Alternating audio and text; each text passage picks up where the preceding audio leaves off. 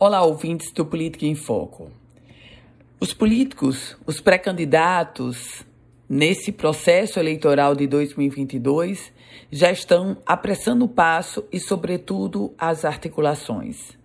A primeira grande data com a qual eles vão se deparar é a data para a janela partidária e a mudança de legenda para aqueles que não têm mandato. Nesse contexto, isso vai até o finalzinho do mês de março.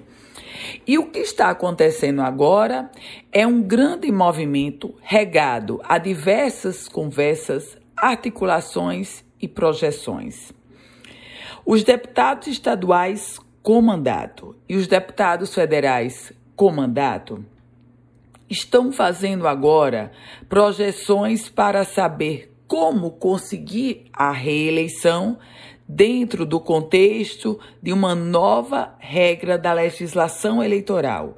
E essa nova regra traz dois aspectos. Um, a exigência do, COSE, do coeficiente eleitoral ou pelo menos do partido atingir 80% do coeficiente eleitoral para poder conseguir disputar a chamada sobra. E a segunda regra é o fato de não ter mais coligação.